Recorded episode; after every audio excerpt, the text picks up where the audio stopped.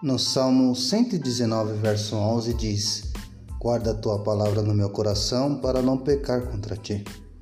Meu nome é Vitor Magno e toda semana vamos fazer reflexões para guardar a palavra do Senhor em nosso coração e não pecar contra Ele, que é o nosso propósito, agradar aquele que nos criou para glorificar o seu nome.